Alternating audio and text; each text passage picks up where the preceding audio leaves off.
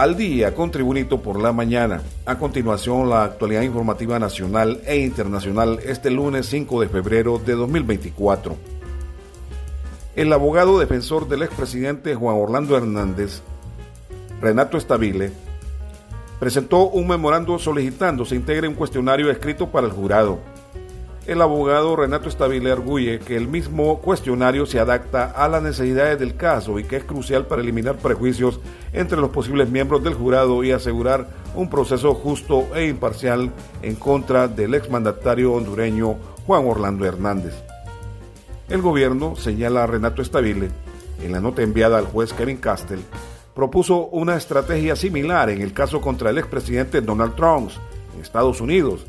por lo que destaca la importancia de esta medida, sobre todo porque el juicio está previsto para el 12 de febrero del 2024, día en el que debe ser presentado el jurado, y agrega el abogado Renato Estabile. Ante el amplio interés mediático y la complejidad del caso, se argumenta que un cuestionario adaptado a las necesidades específicas del caso es esencial. Continuamos con las informaciones. En la trama judicial que se desarrolla por cargos de narcotráfico contra el expresidente Juan Orlando Hernández, en la corte del juez Kevin Castell del Distrito Sur de Nueva York, la figura del, ex oficial de policía Mauricio Hernández Pineda adquiere nuevamente protagonismo una semana antes del inicio del juicio. En una audiencia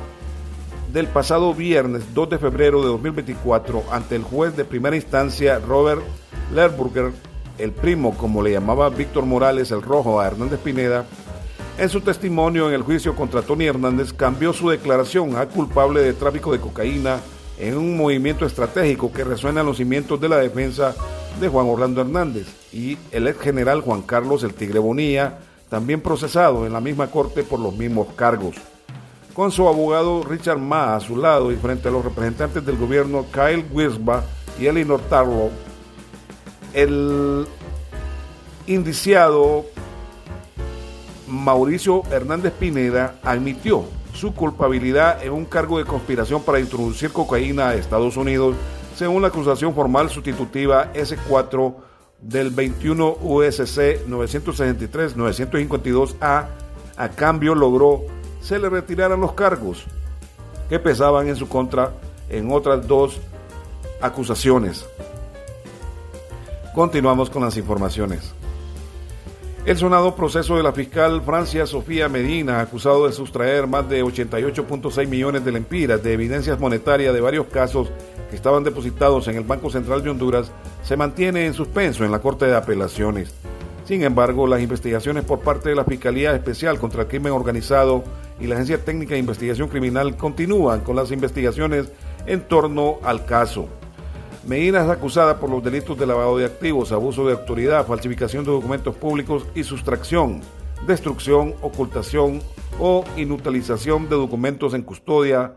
Y el pasado lunes 11 de diciembre del año pasado, el juez le dictó auto de formal procesamiento con la medida de prisión preventiva. Más informaciones. Autoridades de las Fuerzas Armadas anunciaron el fortalecimiento extensivo y logístico al Comando de Apoyo Interinstitucional C-11 para mejorar la operatividad que se lleva a cabo diariamente con las distintas autoridades del Ministerio Público y la Policía Nacional. El Comando de Operaciones Militares de Apoyo Institucional fue creado para coordinar y unificar la fuerza de trabajo conjunta de las instituciones que la conforman con el objetivo de brindar una mejor protección a la ciudadanía y sus bienes el Comando C-11 será un ente coordinador desde donde las Fuerzas Armadas planificarán acciones de la Policía Militar, del Orden Público, el Ejército y la Fuerza Naval contra la delincuencia y el crimen organizado. Más informaciones con Tribunito por la mañana.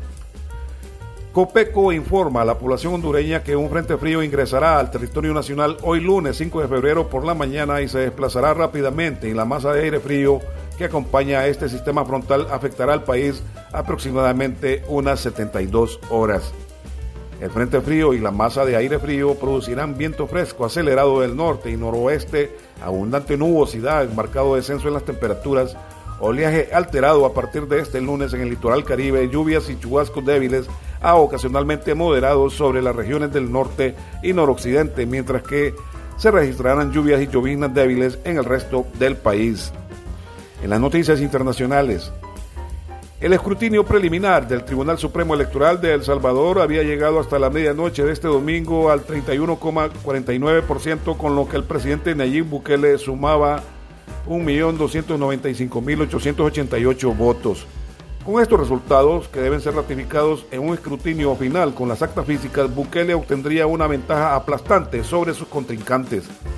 Hemos ganado la presidencia de la República por segunda vez con más del 85% de los votos, declaró Bukele ante centenares de sus seguidores en un discurso de victoria en el centro histórico de San Salvador. Por atrás del partido Nuevas Ideas de Bukele se coloca el Frente Farabundo Martí para la Liberación Nacional, FMLN de izquierda, con 110.224 votos y la Alianza Republicana Nacionalista Arena de la derecha con 96.700 votos. También en las noticias internacionales, desde Los Ángeles, California, Estados Unidos informa, el rapero Killer Mike fue detenido este domingo en los Grammy luego de barrer en las tres categorías en las que estaba nominado, informó la publicación The Hollywood Reporter. Un vídeo publicado en redes sociales por uno de los periodistas del medio mostraba al rapero cuyo nombre real es Michael Render, esposado y conducido hacia un lugar desconocido en el Crypto.com arena donde se celebraban los premios Grammy. The Hollywood Reporter citó a un oficial de seguridad del recinto que dijo que el rapero fue detenido por una razón ajena a la gala de la premiación de la mejor música de los premios Grammy. En las informaciones deportivas, el Estadio Azteca de Ciudad de México albergará la ceremonia de inauguración y el primer partido de la Copa del Mundo de Fútbol de 2026 que se disputará también en Estados Unidos y Canadá, anunció la Federación Internacional de Fútbol Asociado FIFA este domingo. La emblemática cancha mexicana del Estadio Azteca, cuya capacidad actual es de unos 83 mil espectadores, se convertirá en la primera que celebrará tres inauguraciones de mundiales después de los de 1970 y 1986, de los que también hospedó las finales.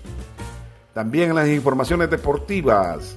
el guardameta del club Motagua, Jonathan Ruyer, se convirtió en el segundo portero en hacer un gol de cancha en la historia de la Liga Nacional de Fútbol Profesional Hondureño y por lo anterior ha disipado las dudas en cuanto a si buscaba habilitar a un delantero con su pegada o disparar a la puerta del portero del Génesis de Novan Torres.